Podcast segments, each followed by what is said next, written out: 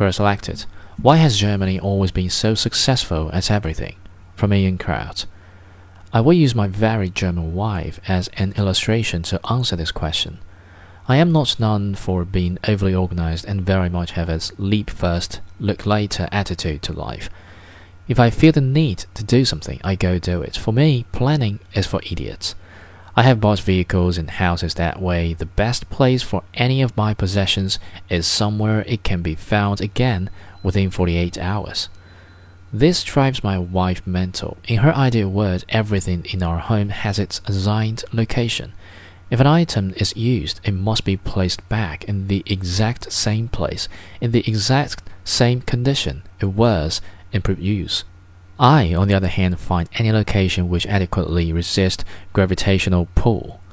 On the subject of items, it absolutely blows her mind when I use an item for something it was not intended for. For example, using a fork to stir my coffee, or using a cloth that hangs from the oven door handle to dry my hands instead of the cloth draped on the sink. She has a plan for everything, a method for everything. Everything must be done at the correct time, in the correct way, and done perfectly. In her mind, perfect is barely good enough.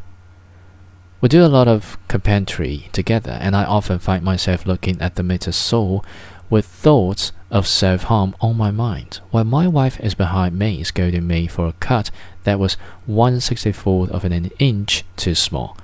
I'm like, damn it, woman, we are building a garage, not a thin fresco for the Pope. She hates, and I mean hates, doing something that she is not completely competent at.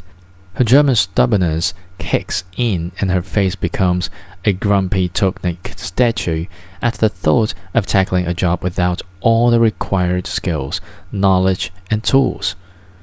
English is her second language, and she chides me when I don't speak or write it properly. She has a large number of siblings. Compared to them, she is an amateur. If Germans are like her family, it's absolutely clear why Germany is good at so many things.